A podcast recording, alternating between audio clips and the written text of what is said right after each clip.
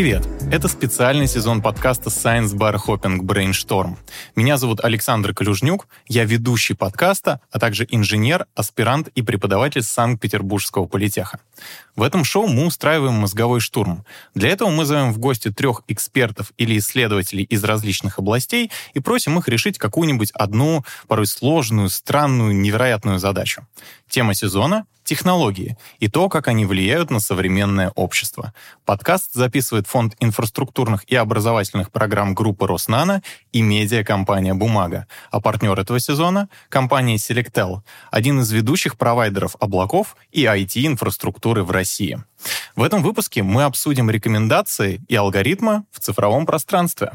И сегодня у нас в гостях Олеся Кольцова, кандидат социологических наук, заведующая лабораторией социальной и когнитивной информатики Высшей школы экономики. Приветствую.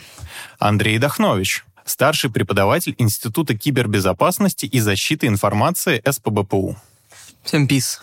И Дмитрий Перец, архитектор машинного обучения в Йота и преподаватель курса Data Science СПБПУ. Всем привет. Ребят, почему мы начали слышать про рекомендательные системы лет пять назад? Они существовали наверняка всегда.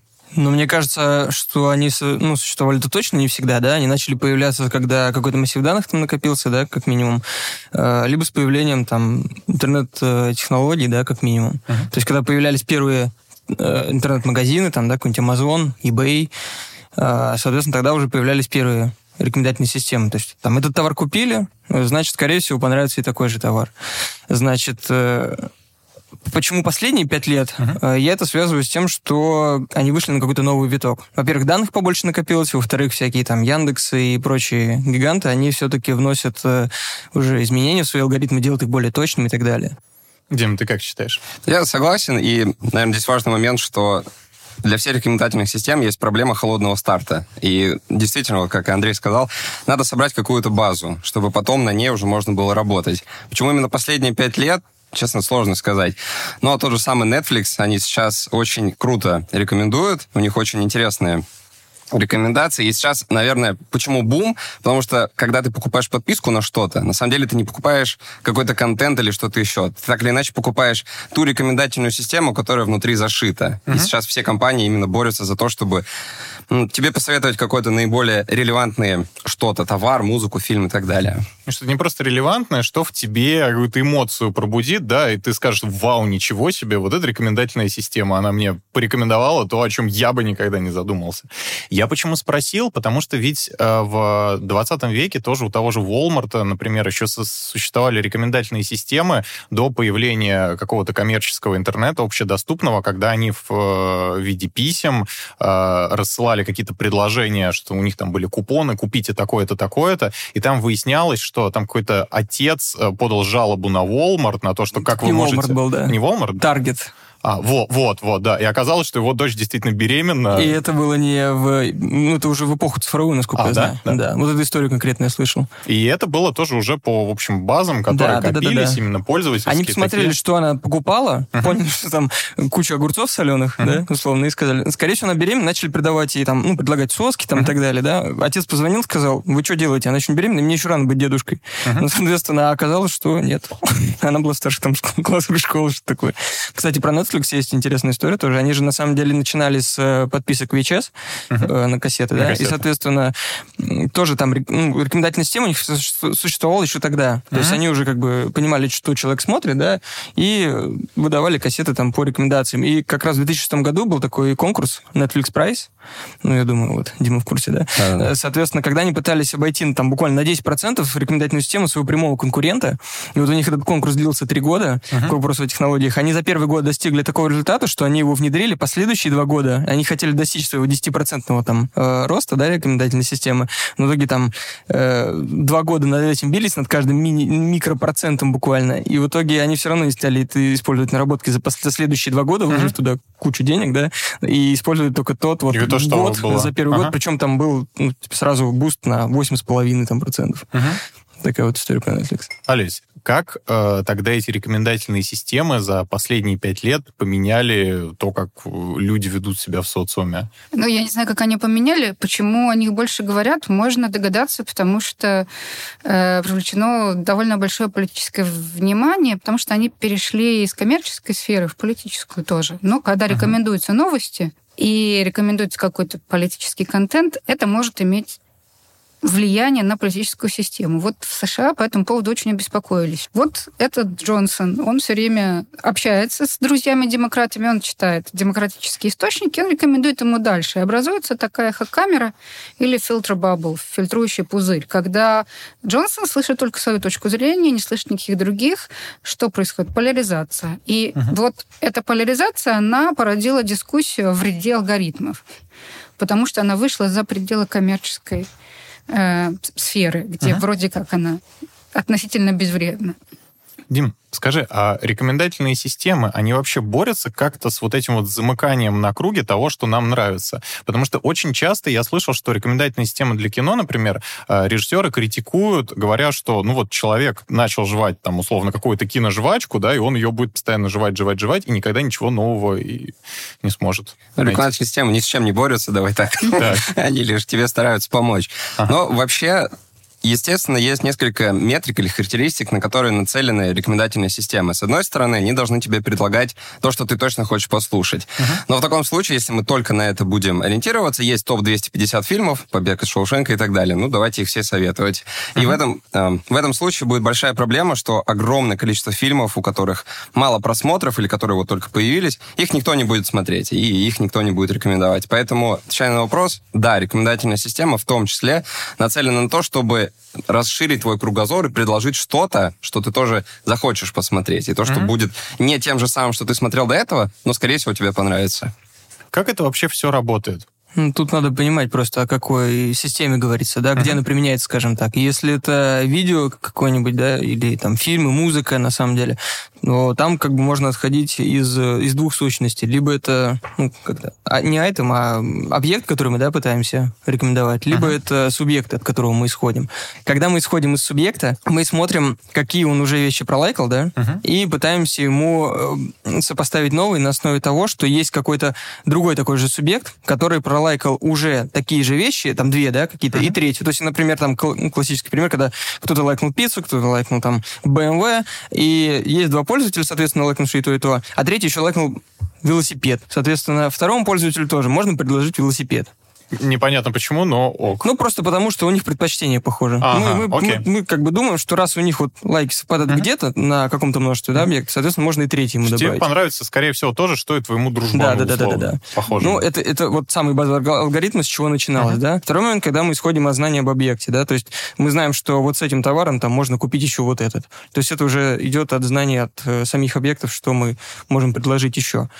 Вот. А дальше уже начали, соответственно, такие вводиться понятия, как гибридные там системы, да, когда мы учитываем и то, и то, и пытаемся свести это все в единую какую-то матрицу э, пересечений, да, то есть что вот и, есть и субъекты, и объекты, есть какое-то их пересечение там и так далее. Uh-huh. А, вот. Но это в основном используется, использовалось изначально там в интернет-магазинах, да, скажем так. Но если говорить вот о чем Дима, о всяких э, музыке, о видео, да, там, соответственно, уже накладывается и машинное обучение. Просто, допустим, как работает и вот Яндекс Музыка, да, насколько мы можем понять по техническим докладам их, они уже с помощью машинного обучения э, анализируют сам трек. То есть пытаются понять сэмпл какой-то, построить э, типа, бит. А почему все-таки тебе эта музыка нравится, да? Э, грубо говоря, да. Uh-huh. У них была проблема, например, да, они хорошо рекомендовали какие-то музы... какую-то музыку и делали вот это вот замыкание, да, пользователя uh-huh. на каких-то конкретных треках, по исполнителях. Но, например, есть какой-то трек, который мало кто послушал. Ну, и, понятно, но должны... по идее, по некоторым характеристикам да. он может понравиться. Например, можно выделить как-то, что там есть залипательный бит, и если тебе ну, нравятся например, залипательные да. биты, да, давай да, да, да, да. будем... Хорошо. Вот здесь применяется как раз машинное обучение. Э, лишь маленький комментарий. Ты спросил, почему вот такие подходы, то, о чем говорил Андрей, они сейчас менее применимы, в чем может быть проблема. У нас очень сильно растет контент, но mm-hmm. люди не успевают его весь смотреть. И вот то, о чем говорил Андрей, у нас формируется некоторая матрица user item. То есть ты как пользователь того же Netflix или Яндекс Музыки можешь посмотреть какое количество фильмов или прослушать какое-то количество музыки. Но mm-hmm. все прослушать ты не можешь. Поэтому если представить такую таблицу, вот есть ты и есть какая-то строчка по каждому из э, треков. И ставят галочки слушал, не слушал, понравилось, не понравилось.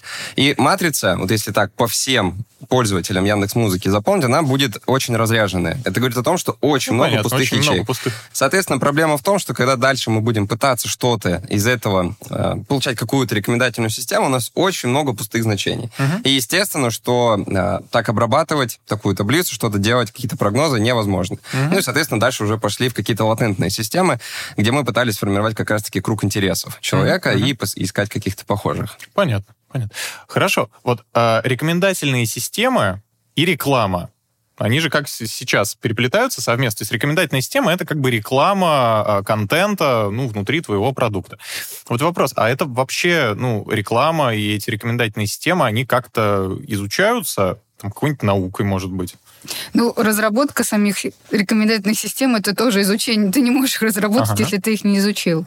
Изучается ли их воздействие? Да, да, например. Ну, ну конечно, конечно, изучается. Это странный угу. вопрос. Какими, может быть, методами? Ну, я себе представляю, что э, вот при исследовании, там, не знаю, э, интернета мы можем э, много необычных методов э, использовать. Там какой-нибудь...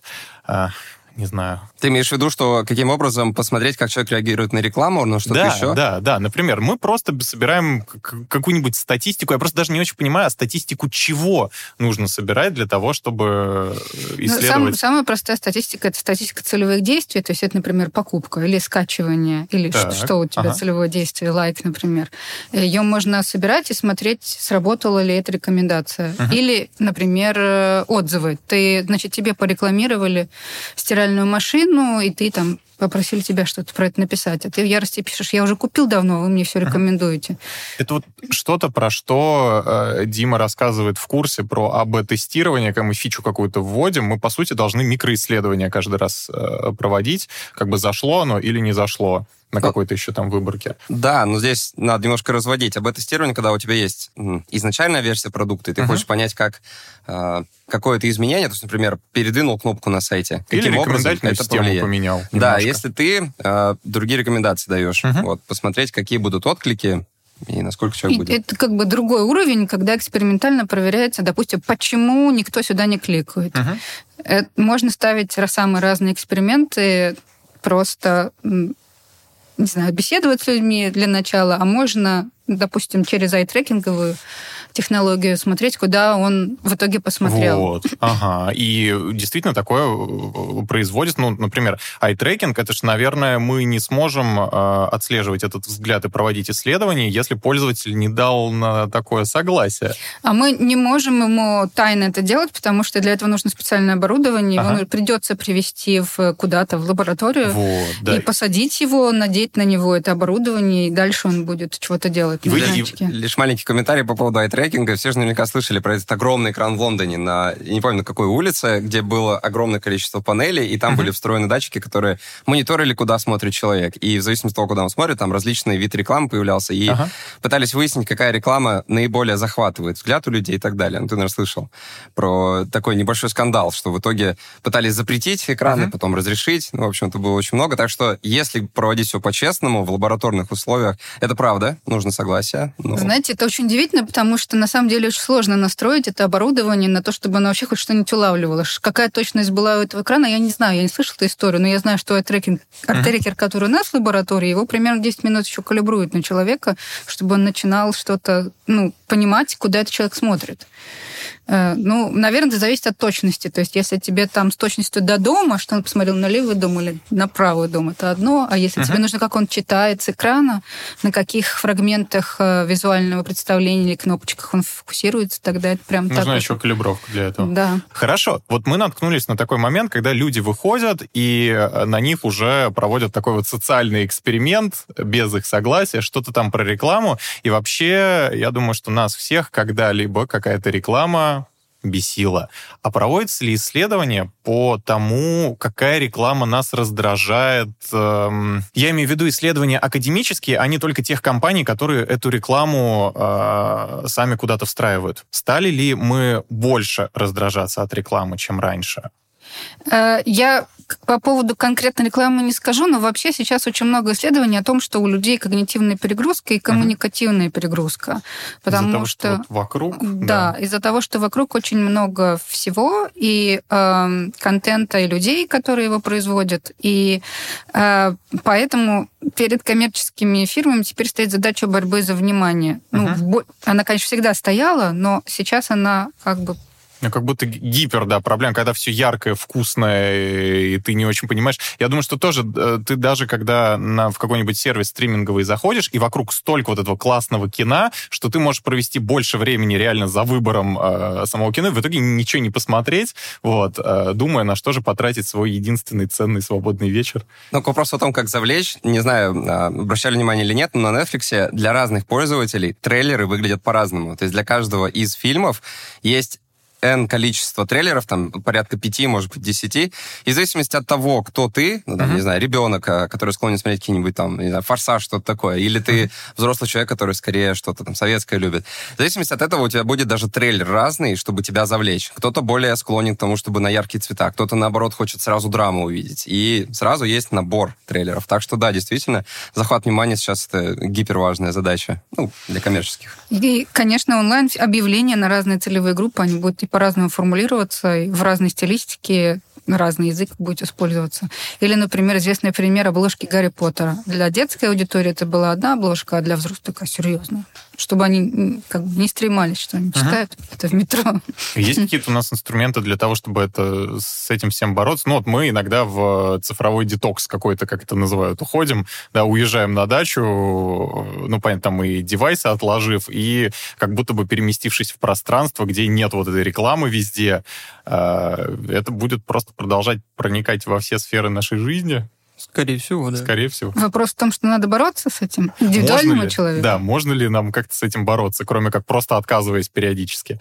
Индивидуальному я не знаю. Если представить себе, что в обществе какие-то есть движения, которые, ну, не знаю, общество потребителей условно, которые отстаивают свои интересы и какие-то ограничения пытаются поставить на рекламу, тогда это работает. Ну, в основном в обществах западного типа, что не показывать определенного типа рекламы, например, определенным возрастным группам. Uh-huh. Ну, самое очевидное. Ну или как, как-то ее ограничивать.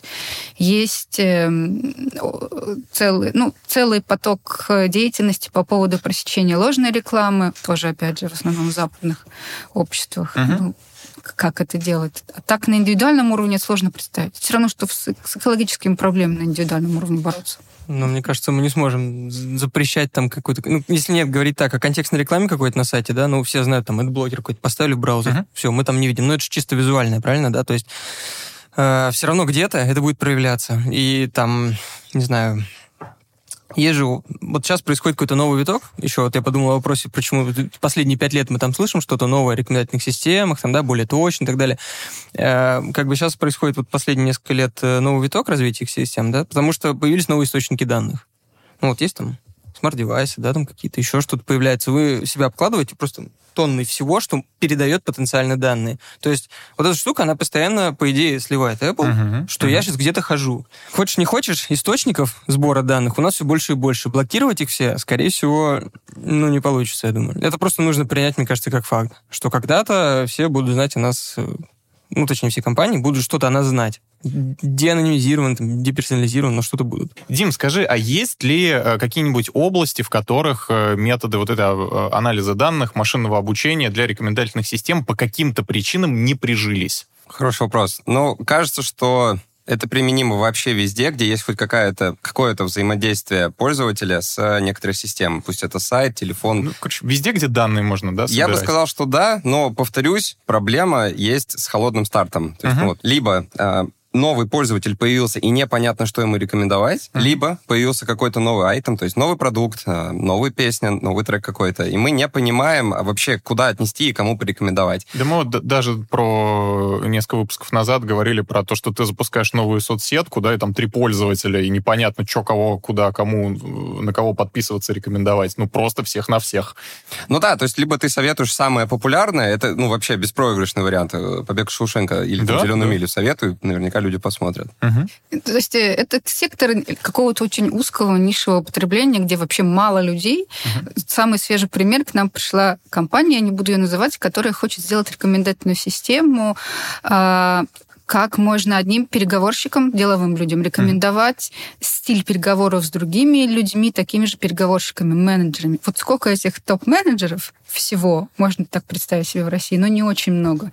И о них еще непонятно, как собрать данные. Uh-huh. То есть э, и мой как бы прогноз в этой связи ну, такой скромный, о том, что можно создать рекомендательную систему на там 100 человеках.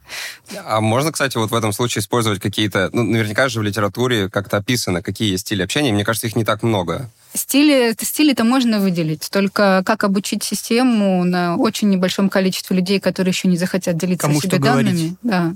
да, но тут же, я, может быть, не совсем понял, то есть надо же посоветовать просто, каким образом общаться, или нужно прямо прописать, что он должен сказать? Я вот... Нет, не нужно прописать, что он должен сказать. Нужно выяснить, на кого похож этот человек, mm. который перед ним, и которому непонятно, как собрать данные. Все понятно. И какой у него вероятный стиль общения в связи с этим, как с ним общаться. Все понятно. А, то есть это очень небольшое количество количество очень элитных людей, которые, которым, которым всегда сложно получить доступ. Угу. И они друг о друге не знают. И они ну, друг о друге не знают. Кажется, что они должны знать друг о друге, потому что их мало, да? Как бы, ну их не 100, хорошо, их не 100 человек, но несколько там тысяч, может быть. Ну, понятно, не А как это вообще в сервисах? Ну, наверняка в, во многих сервисах есть какие-то продукты, ну, какой-то контент, который, ну, такой достаточно нишевый, и э, количество людей, которые потребляют этот контент, оно прям, ну, на порядке ниже, ниже, чем э, ну, количество людей, которые вот «Побег из Шоушенка» смотрят. Что вообще в сервисах, э, в, них используются просто такие же рекомендательные модели, и они просто работают плохо? Или под них как бы вот какие-то вот отдельные модельки нужно настраивать? Я бы сказал, что последняя. Последняя. Ну, то есть, mm-hmm. либо подкручивать э, основную модель, да, как-то под это. Вот как я сказал, пример для Яндекса, да, у них, когда они видят э, трек, у которого там тысяча лайков, у которого 10 лайков, mm-hmm. да, соответственно, они примерно поняли, что это одно и то же. А, они, в общем, ты начинаешь анализировать сам продукт. Сам уже, да, да сам mm-hmm. продукт. Mm-hmm. Вот, соответственно, ну, на самом деле весь процесс с машинным обучением, вот Дима не даст соврать, когда ты доходишь до какого-то большого процента, а дальше за каждый процент ты начинаешь воевать просто, mm-hmm. ну, при, по принципу Паретта, грубо говоря. Так, окей. Ну окей. да, кстати, в дополнение можно сказать, что перебил. Ага. У Яндекса был очень прикольный э, прецедент. Они же ведь выходили на рынки других стран со своими продуктами, в частности, Про Израиль с, музыкой. Да, да, да. То есть они... Э, было выступление, где они рассказывали, что, окей, э, в России понятно, что советовать, то есть можно поставить галочку «не хочу контент на русском языке», почему бы нет, и ты слушаешь зарубежную музыку. Но когда ты выходишь на израильский рынок, и ты хочешь им рекомендовать какую-то музыку, а какую музыку им рекомендовать?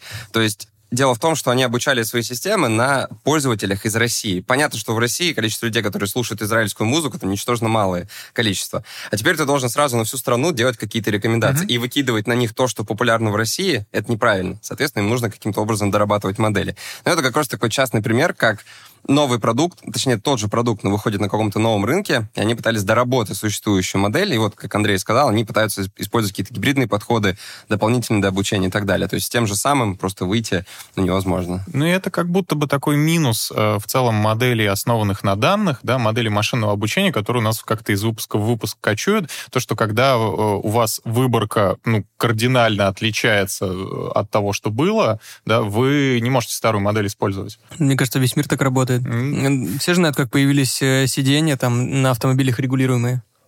Нет? Когда в Америке решили вводить э, ну, для пилотов удобные сиденья, ну, uh-huh. я могу в некоторых фактах немножко соврать, но, короче говоря, они решили померить всех пилотов и взять среднее просто. Так. Взяли среднее, соответственно, сделали какое-то среднее кресло ага. и увидели, что по статистике у них пилоты стали чаще разбиваться и поняли, что как бы вот это среднее, оно не работает. Угу. Отсюда пришла идея, типа, делать э, э, регулируемые кресла. А там какое-то ненормальное распределение еще было на деле. Распределение-то, может, и нормальное, но угу. просто количество тех, кому оно стало не подходить, они, оно... оно стало как бы, ну по количеству аварий, скажем так, оно Ну, стало понятно, больше. понятно. Вот. Сделали Соответственно, регулируемое, стало меньше. Да. Ну, соответственно, здесь та же история, на мой взгляд. Так, пользуясь рекомендательными системами, мы как будто бы стали гораздо больше неосознанно э, воспринимать информацию. Вот правда ли это, или мы все еще каждый раз понимаем, когда сервис нам пытается что-нибудь эдакое предложить? Ни первое неправда, ни второе неправда. Неправда. Мы, мы всегда Ты неосознанно много всего, много чего восп- воспринимаем неосознанно. Наше внимание, оно работает специфическим образом. А, Оно концентрируется на одних вещах, в то время как э, ну, другие оно игнорирует.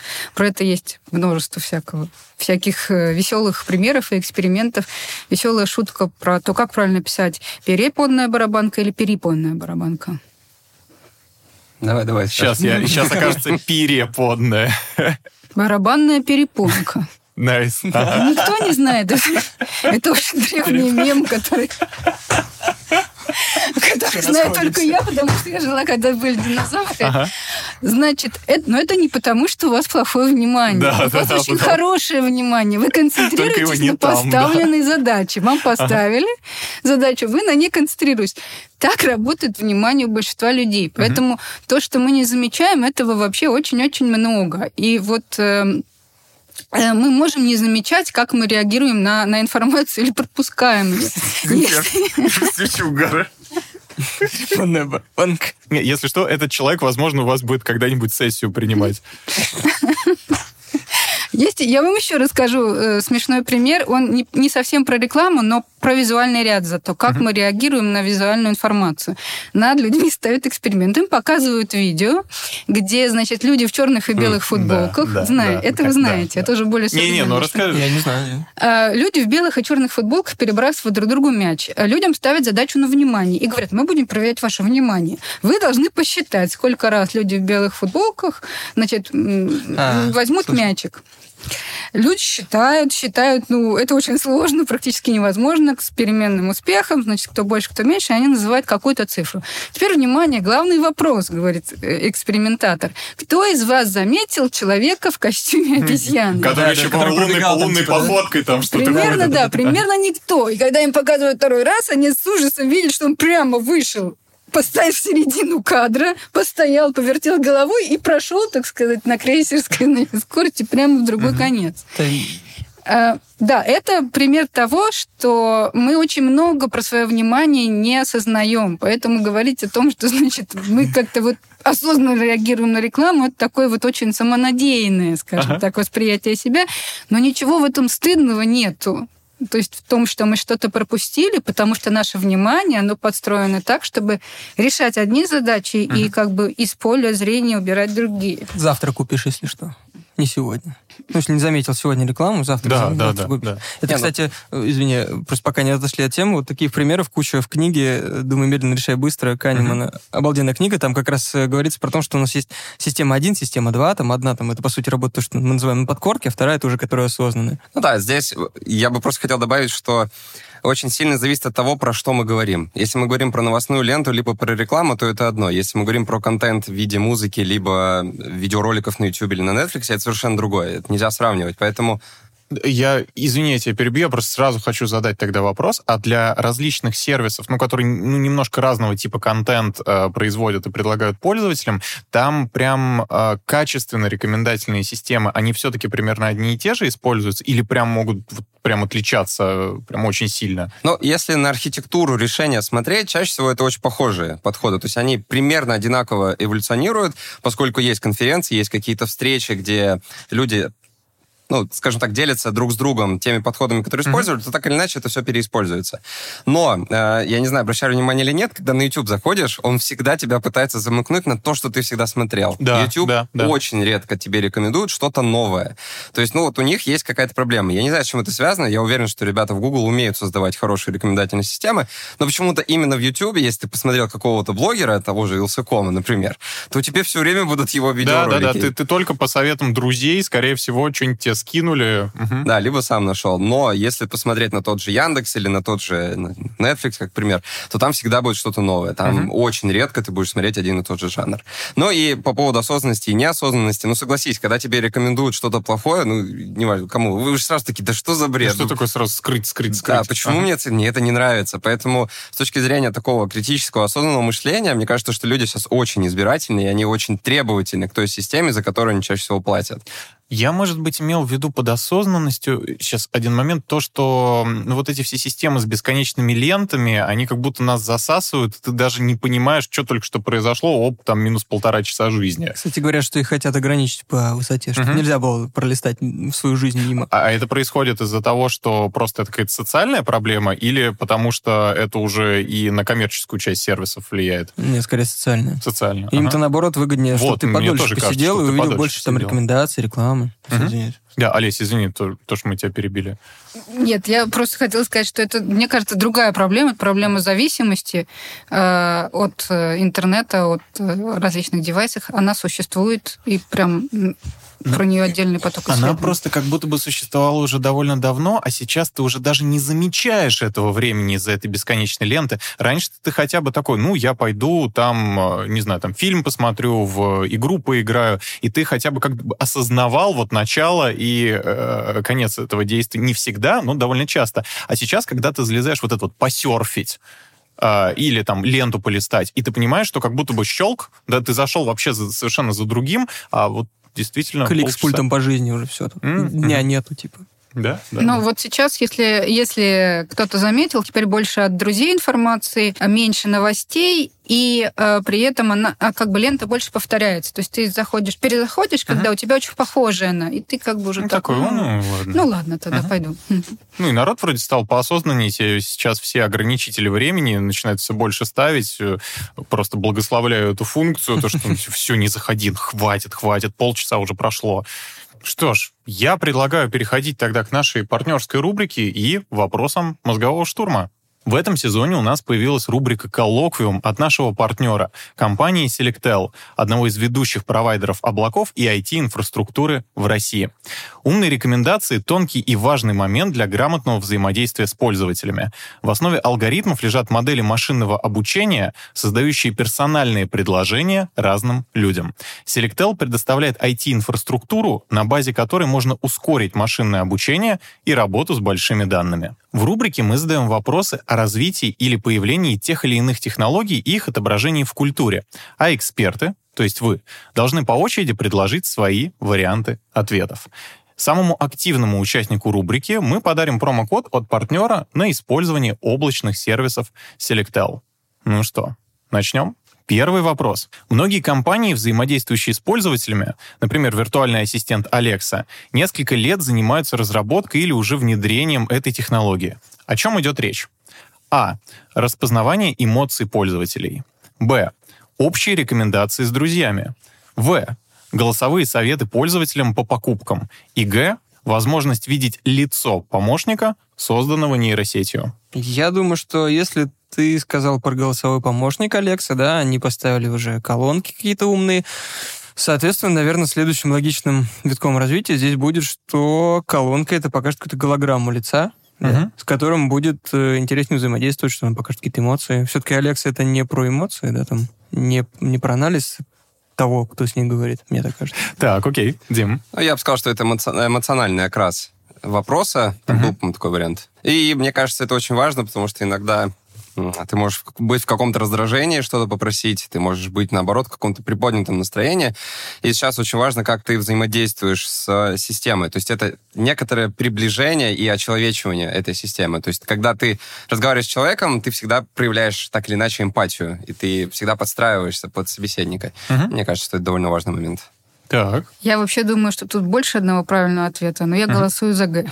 Ну и в качестве правильного ответа у нас распознавание эмоций пользователей, потому что Amazon как раз э, с Алексой э, активно этим занимается, и анализ эмоций с помощью искусственного интеллекта, э, значит, уже создал уникальную нишу на рынке, называемую аффективные вычисления. и к 2022 году, к нашему, его размер может вырасти примерно до 41 миллиарда долларов. Давайте, второй вопрос. Несколько лет назад запустили технологию Киборг Райдер. Как думаете, какой у нее функционал? В качестве подсказки она каким-то образом дописывает сообщение. Ну, я бы предположил, что это попытка э, воссоздать то, что было в одной серии «Черного зеркала». То есть это взять какого-то человека и на основании переписки, которую он вел раньше, научить систему писать, как писал бы этот человек. Угу. Соответственно, это просто попытка сделать такую систему, которая умеет переписываться как какой-то конкретный человек, который по каким-то причинам больше переписываться не может. Андрей?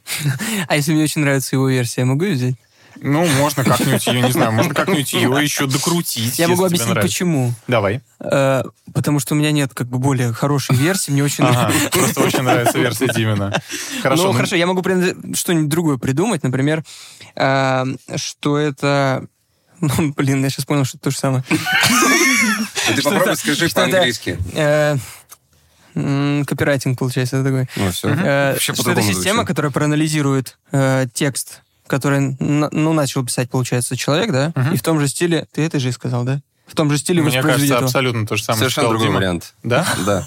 А, Да хорошо. нет, ну я не знаю, ну давай пусть будет, что это как Давай, другое. Олесь. Да, если бы ты не сказал, что он что-то дописывает, я бы вообще голосовала за то, что он пишет стихи китайские Мгм. в стиле эпохи Минь или Цинь, потому что есть такой алгоритм, который, который ты научился делать. Но так я голосую, наверное, за то, что он дописывает вопросы за человека. Нейросеть дописывает сообщения на основе анализа произведений известных личностей. Например, так, как это бы сделал Шекспир или Эминем. Итак, третий вопрос. Какую проблему рекомендательной системы YouTube выявило исследование компании Mozilla 2021 года? А. Она накручивала просмотры новым пользователям. Б. Музыка не соответствовала выбранному жанру. В. Она советовала оскорбительные, но кликбейтные видео. И Г. Она показывала рекламу для взрослых, детская аудитория. Но я бы предположил, что это вариант В, где рекомендации были оскорбительных, но довольно кликбейтных видео. Андрей? Я думаю, что это Б, связано с YouTube Music. Так, ага. Мне почему-то кажется, что... Ей вообще кто-нибудь пользуется? Да, Мор- Пользуюсь? Мгм. Пользуешься, да? да. И нормально работает? Ну, неплохо. Ну, ну, хуже Яндекса, да? Хуже. Ну вот, Конечно. я думаю, Ну, поэтому понятно. она и хуже Яндекса. Окей, вариант. Олесь? А мне кажется, что В, потому Мгм. что это такая, ну, часто встречающаяся проблема, мне кажется, что рекомендуется то, что вызывает негативную реакцию. Да, и вариант В абсолютно верный, потому что компания Mozilla, она составила там большой, э, как можно это назвать, не баг-репорт, да, там большой отчет, Ну, что? вот, о том, что действительно такое происходит, и, в общем, надо с этим что-то делать. А, По результатам э, оценки нашего жюри победил сегодня Дима. Ура! Спасибо. Не потому, что вы знакомы, да? Нет. Мы познакомились сегодня. Что ж, было познавательно. Я тогда предлагаю переходить к вопросу штурма, после этого разбирать наши листочки и писать варианты. Итак, вопрос для мозгового штурма. Представим, что веса всех рекомендательных систем перемешались, и поисковые запросы начали выдавать каждому пользователю совершенно нерелевантную дичь. Вам предлагают переделать все рекомендательные системы мира с нуля. Какие алгоритмы вы в них заложите и какие человеческие ценности должны лечь в их основу? У нашего штурма есть три простых правила. Первое. Время штурма ограничено. Второе. Важно не критиковать идеи друг друга, даже нереалистичные и дикие. И третье. В конце мы обсуждаем варианты, детали, выбираем наиболее интересные идеи и пытаемся понять, а возможно ли все это реализовать.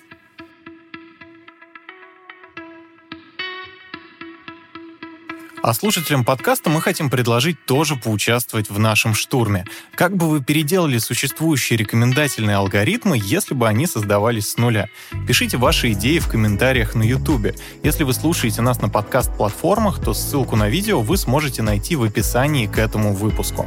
А автора лучшей идеи мы наградим вот таким вот набором от партнера сезона — компании Selectel, одного из ведущих провайдеров облаков и IT-инфраструктуры в России. Также победитель получит подарок и от медиакомпании «Бумага» — годовую подписку на одну из трех рассылок издания об архитектуре, напитках или культурных событиях города. Ну что, ребят, начнем. Кто-нибудь готов? Ну, у меня первая идея, которую мы уже обсуждали, о том, Мгм. что хорошо бы было бы для всех в целом, хотя, может быть, не для коммерческих фирм, может, для них, чтобы э, была определенная доля альтернативного контента, который рекомендуется, альтернативных товаров, ну, или других, не таких, не похожих.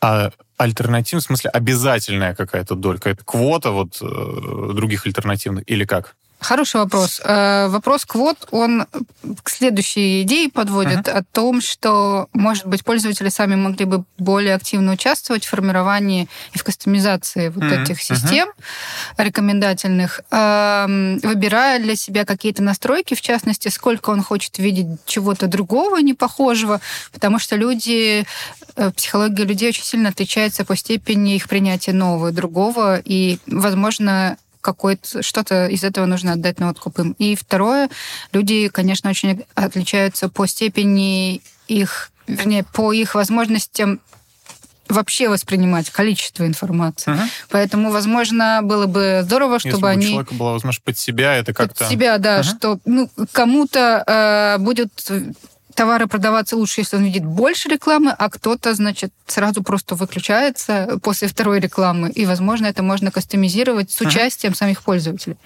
Так, хорошо. То есть, грубо Андрей. говоря, извини, что- то есть какой-то ползунок, сколько нового я хочу, да, это к первому.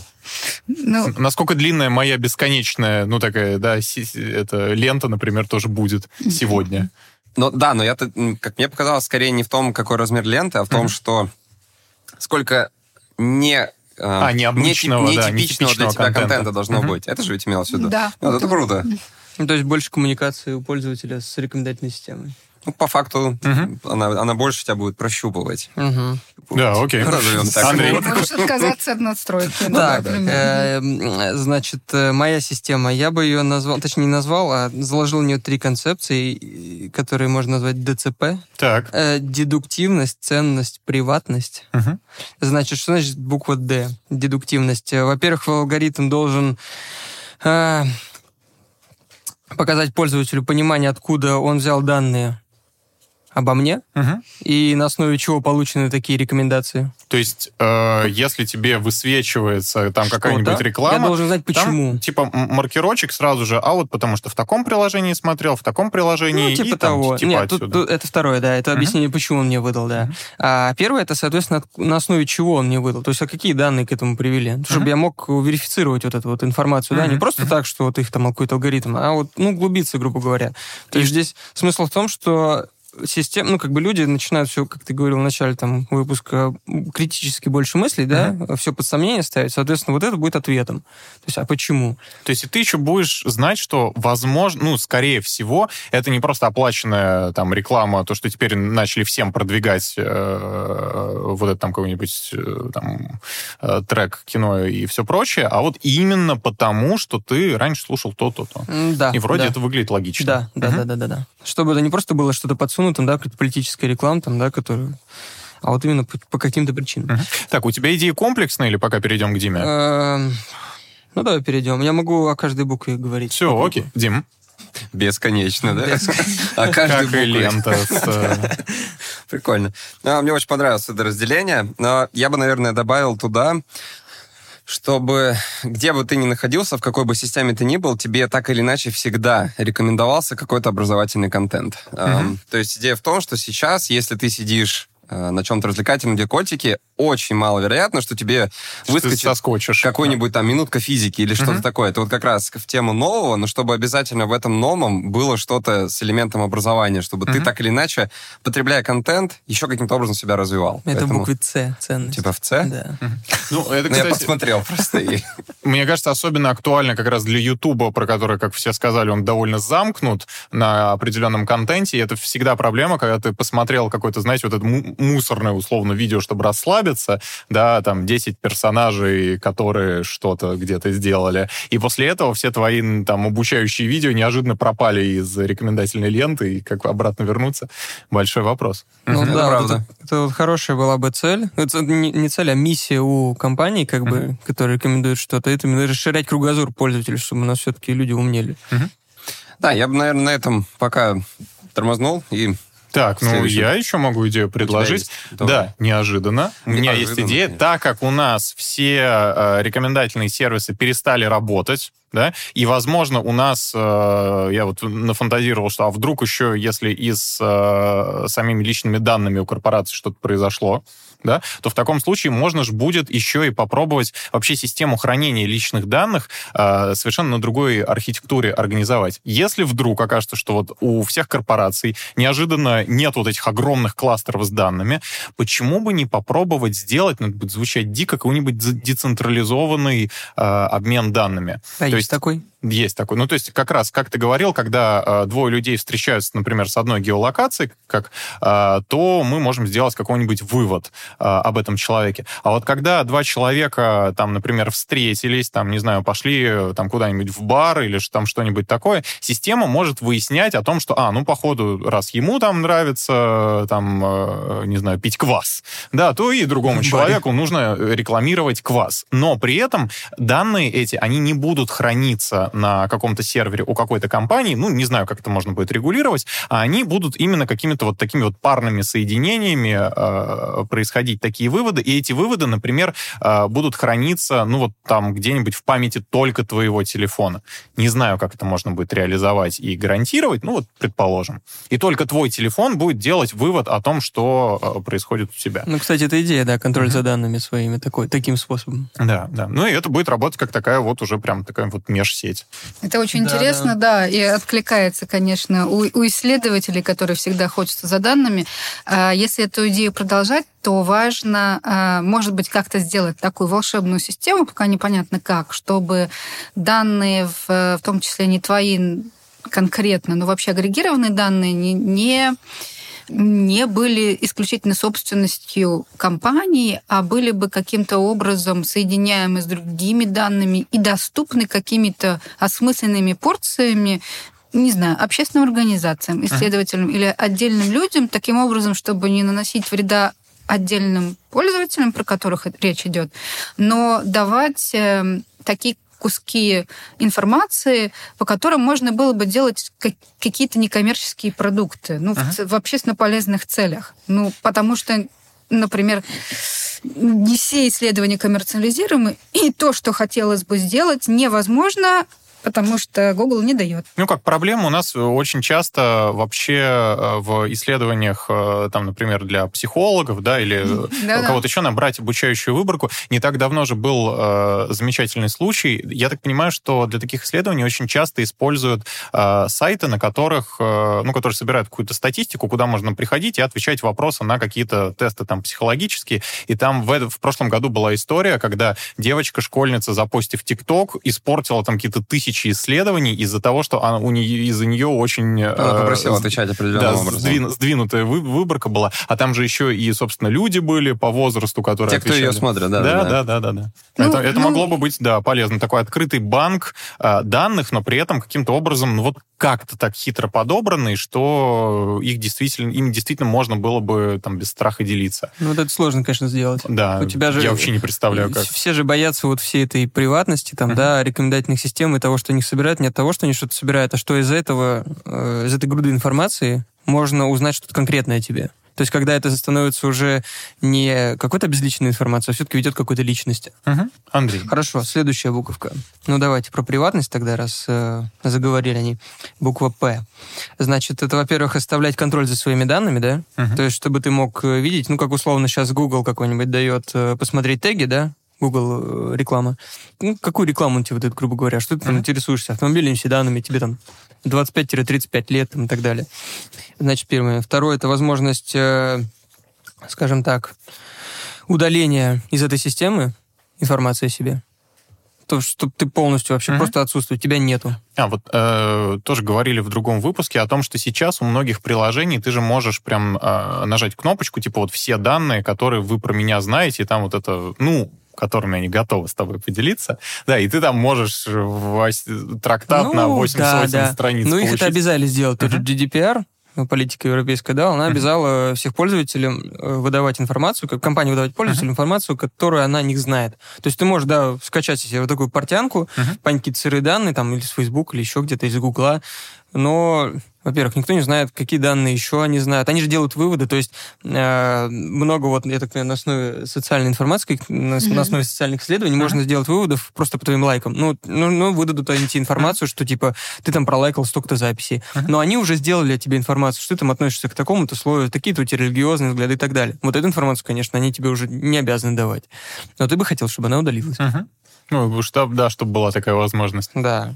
Значит, и, ну, и третье такое мелкое дополнение, чтобы возможно было удалять некие темы. И, темы, и, в смысле, которых... из рекомендаций. Да, да, да, да, да, да, чтобы целую тематику. Вот я там какое-то время интересовался, да, uh-huh. чем-то, соответственно, все, мне это больше не интересно, я хочу это удалить. Uh-huh. У Гугла я такое видел, конечно. Ну, в некоторых социальных сетях уже есть возможность не просто говорить вот от этого человека, мне там больше не рекомендовать, а вот еще и вот по такой теме, пожалуйста, не рекомендуйте. Вот. Но мне кажется, это не очень хорошо пока работает. Вот, ну, возможно, бы, чтобы... Да. То есть как будто бы обратный анализ проводила. Э, как раньше рекомендательная система тебе подбирала такие штуки, то теперь хочется, чтобы эта же рекомендательная система тебе, Да, да, да, да, наоборот, отфильтровывала, как типа спам-система начинала работать. Не, ну это же на самом деле тоже очень полезный триггер, что если ты говоришь, я вообще не хочу, то это очень ценная информация а, для... тебе, да, да, для... что значит, ты хочешь что-то другое. Значит, да, ты вообще, вот ты поменялся, не знаю, там, э, родился ребенок, у тебя совершенно поменялись интересы, теперь там то, что раньше тебе было нужно, ты теперь вообще не смотришь. Ага. Поэтому я бы сказал, что это очень важная инфа, это даже не столько дерекомендательная, а наоборот, это улучшение ага. что, мне кажется, это прикольная штука. Ну, я бы еще предложил тоже из категории такой помечтать. Э, мы сейчас все довольно такие сепаративные друг от друга. Ну, то есть люди чаще всего, они уткнуты в телефоне, и возможность встретиться, возможность с кем-то пообщаться, а уж тем более с человеком, у которого такие же интересы, как у тебя, это почти невозможно. Ну, то есть найти какого-то человека со схожими интересами. И понятно, что тот же там э, ВКонтакте, наверное, Одноклассники, не знаю, они делают какие-то рекомендации, но на основании там шести рукопожатий. Ну, абстрактно назовем это так. Mm-hmm. То есть друг твоего друга, который там э, муж твоей подруги. Ну, что-нибудь типа такого. Но было бы прикольно. И важный еще момент, что мало кто из нас слушает музыку ВКонтакте. ВКонтакте знает о том, на какие паблики подписаны, там, с кем общаетесь, и не более того. А было бы интересно дать возможность эм, людям, пользователям каких-то ресурсов, допустим, да, я хочу пообщаться с каким-то человеком, у которого схожие со мной интересы. То есть, строго говоря, вы оба слушаете Линкен Парк там и такую альтернативу, и вот ты говоришь, да, окей, я в принципе готов пообщаться с этим человеком, если у нас там совпадают интересы. То есть такой uh-huh. Тиндер, но не на основании там фотографии, ты посмотрел, ох, ну ничего себе, как же она выглядит в купальнике, а на основании того, что там похожие фильмы смотрят, uh-huh. какие-то книги, музыка и так далее. И, и естественно, что это только если ты даешь согласие на, на то, то, чтобы да, данные система... так использовались. Да, mm-hmm. то есть если нет, все, естественно, никаких таких рекомендаций не будет, и никому не отдается твоя информация. Mm-hmm. Если, окей, сошлись по каким-то интересам, система говорит, хотите обменяться контактами и пообщаться.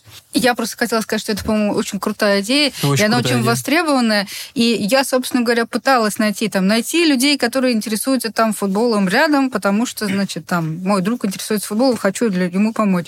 Таких систем нет, хотя, ага. казалось бы, ну, лежит это на поверхности. поверхности. Да, да. Я единственное, что видел подобное, есть некая, я даже не знаю, назвать это соцсетью или еще чем-то. В общем, э, ну, прикольный стартап. Короче, они, как говорят, мы сеть профессионалов. То есть вы туда заходите, какой-то опросник там проходите, да, и он понимает, какие у вас интересы. И начинает подбирать вам вот так вот по интересам людей, да. Это у вас, у вас начинаются вот такие вот свидания, mm-hmm. но, как ты сказал, не как в Тиндере, да, там. Там типа не понетворчиться, да? Да, да, да, да, вот, точно, нетворк, правильное слово. Э, короче, да, это соцсеть для нетворкинга такого, обмена опытом там и так далее далее. LinkedIn чем не подходит?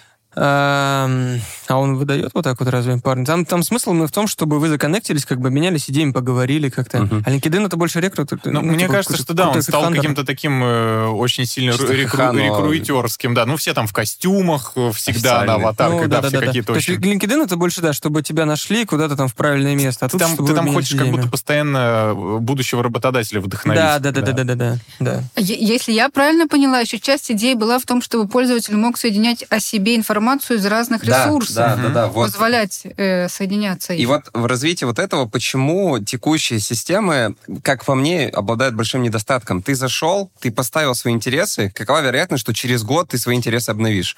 Скорее всего, э, у тебя будет храниться информация, что когда-то там ты смотрел аниме, тебя стоит галочка аниме, но с возрастом, скорее всего, ты, у тебя интересы поменяются. Ну, ты перестал заходить ВКонтакте. Ну, например.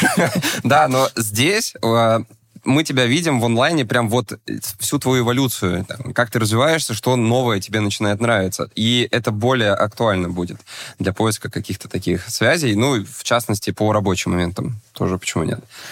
Я сначала подумал, что Дима, Димина идея вдохновила меня на новую идею. После этого, слушая его, я подумал, что, а, нет, вот он эту идею сам и назвал, а теперь я не понимаю, это та идея или нет. Мне тоже очень понравилась мысль о том, что мы можем э, с нашего согласия передать информацию о себе в другой какой-нибудь сервис. Ну, например, переползаешь ты на другой сервис для прослушки музыки, и с чем ты сталкиваешься? У тебя пустая медиатека, да, и этот сервис еще вообще ничего о тебе не знает. Он тебе вот этот опросник, тебе уже лень его заполнять, ты понимаешь, что тебе теперь придется те же самые треки, что и в прошлом э, сервисе э, помечать, как те, которые тебе не нравятся. А тут бы хотел... Наши сервисы же как будто бы нередко о нас знают больше, чем мы сами о себе знаем. Мы еще этого не сформулировали, не признались себе в этом. И Вы так уже далее. беременны, да? Вот, да, да, да. И э, казалось бы, что хочется эту информацию передавать другому сервису, чтобы он обо мне, возможно, знал, чего я о себе сам еще не знаю. И как бы в целом я со своего согласия с большой радостью бы это передал. Конечно, вряд ли сервис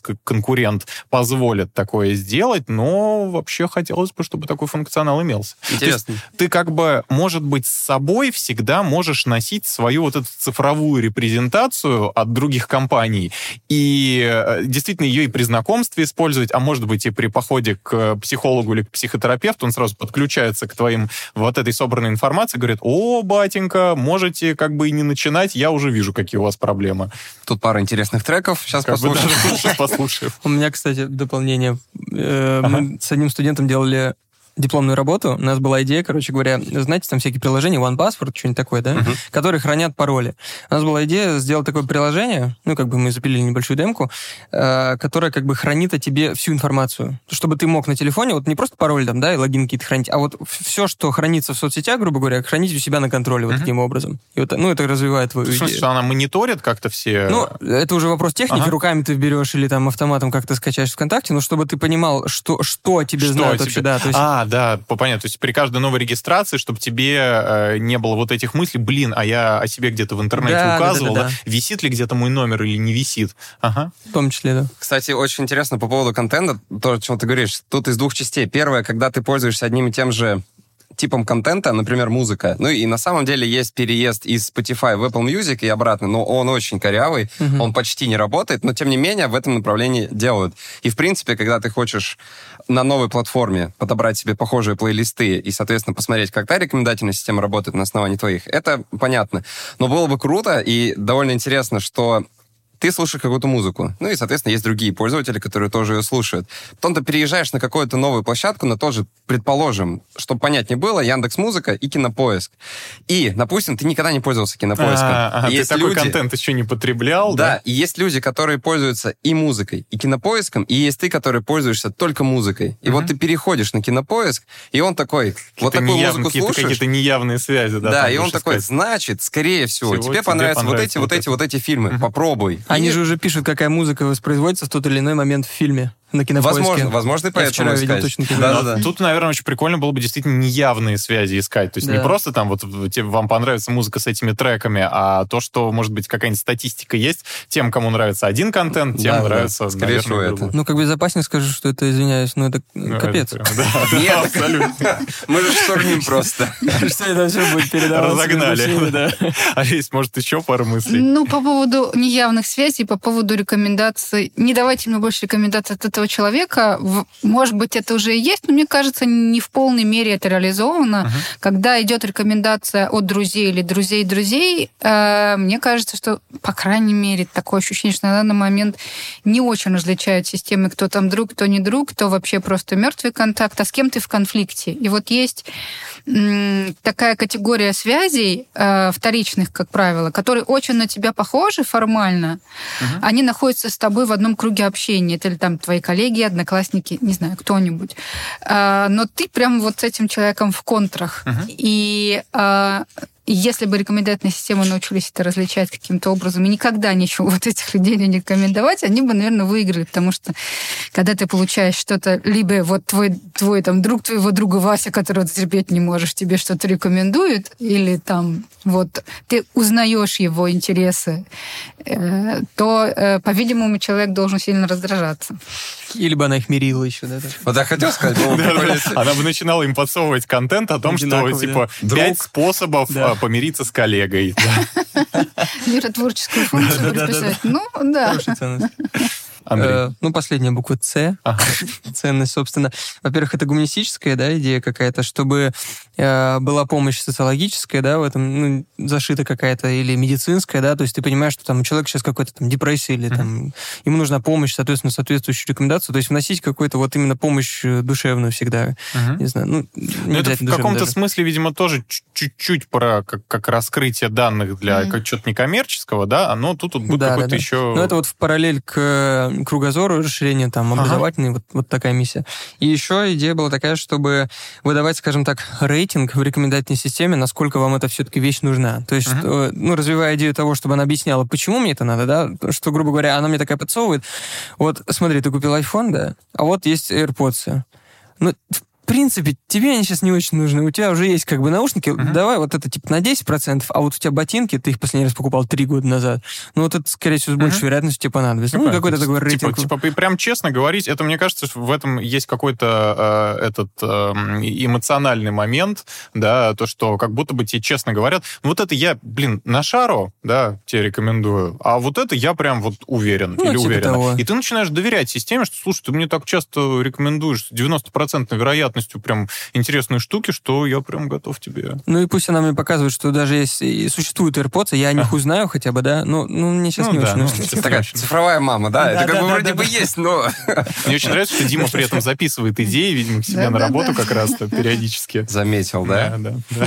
Скоро в Йоте будет больше идей, так что переходите. А, да, можно я дополню про, про первую часть? Э, Про гуманизм. Да, про гуманизм. На самом деле, как бы существуют попытки создать разные системы раннего предупреждения чего-нибудь, каких-то проблем у человека.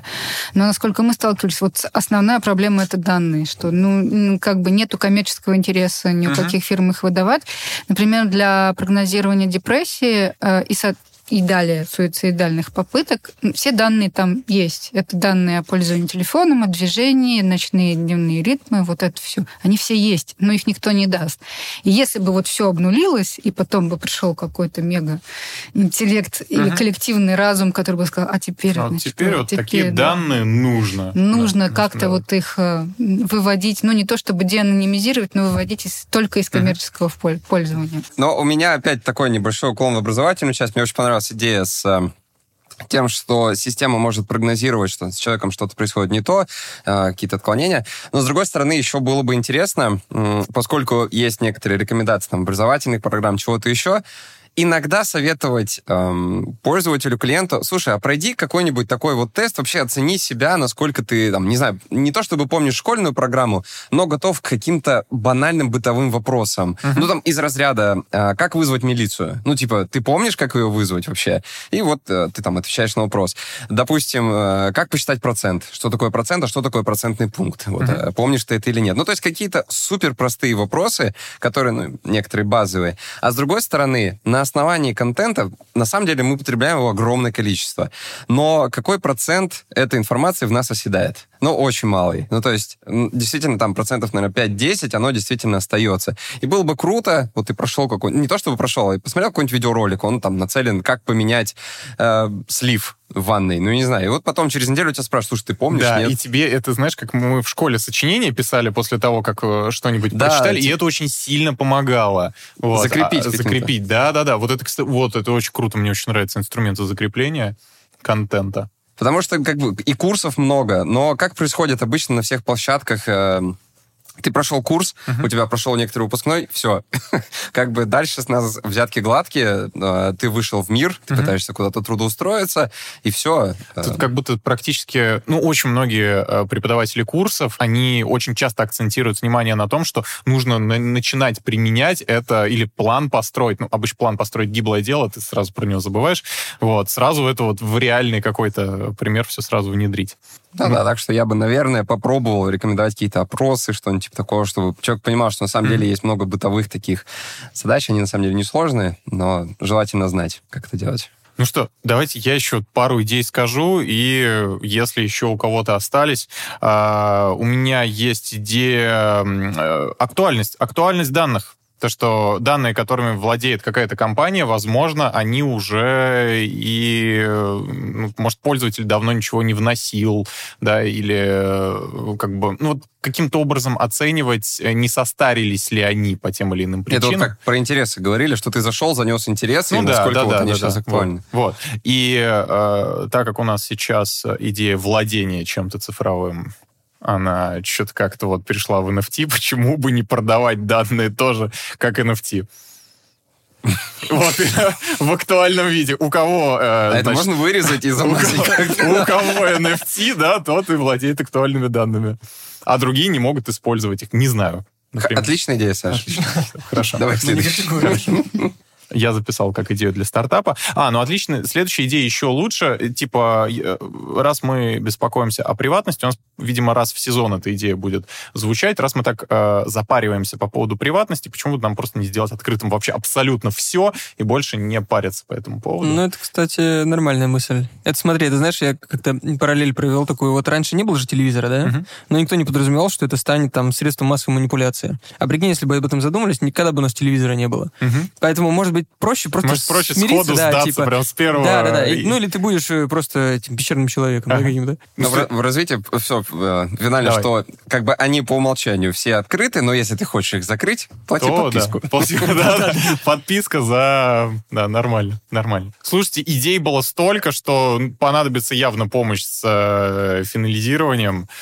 Мне безумно зашла идея про подкрепление как-то того контента, который ты получил. Да, то есть, чтобы у нас была возможность, если ты какую-то какую рекомендацию, какой-то контент получил, то ну, уж изволь потом тестик, сочинение написать, вот что-нибудь, что-нибудь такое, чтобы у тебя эта информация осела, возможно, совместив это с тем, что если э, сервис считает, что это реально релевантная для тебя информация, тогда ее, наверное, надо закрепить. Ну, на как самом вам? деле, да.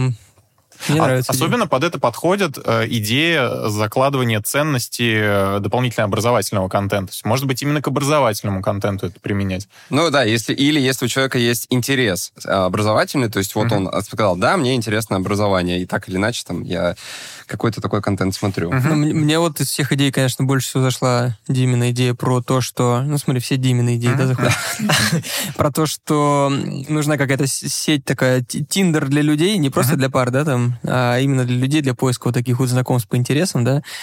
А, но в целом, если так резюмировать по всем, мы на самом деле обсудили, мне кажется, самые главные проблемы сейчас вот всех рекомендательных систем, это то, что данные, они, ну, они контролируются кем-то, uh-huh. да, и они там недоступны ни для исследований, да, они как-то не используются правильно. А, то, что нужно, нужно шерить э, да, часть да, да, да. данных, которые мы как-то выделим как э, для да, коммерческого да, да. использования. Uh-huh. Вторая проблема, это вот, собственно, моя, это вопрос безопасности, да, этих данных, чтобы они были максимально прозрачны, да, для человека, алгоритмы, как они работают, и все, вот, все, uh-huh. чтобы конечному пользователю было понятно, как работает эта система.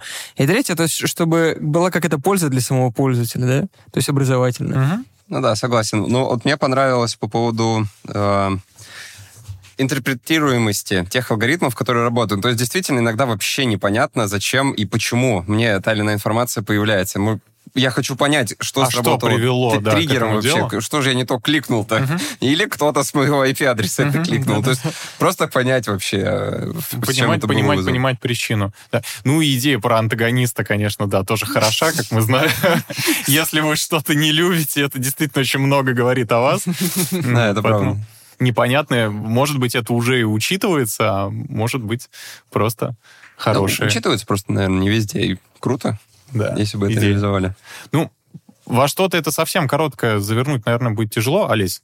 Может, у тебя есть какие-то еще комментарии? У меня информационный перегруз. У меня все идеи смешались У меня тоже кажется, что их, правда, было так много крутых. У меня они все записаны. По подписке я могу с вами поделиться. Я предлагаю на этом понемногу заканчивать. Спасибо вам большое за то, что поучаствовали. Идей миллион буду пересматривать выпуск и пытаться понять заново все то, что мы предложили. Какой из них для миллиона долларов, да, можно реализовать? Да, именно так, но это мы уже посмотрим у Димы после выпуска. Всем спасибо. Спасибо. Спасибо вам большое.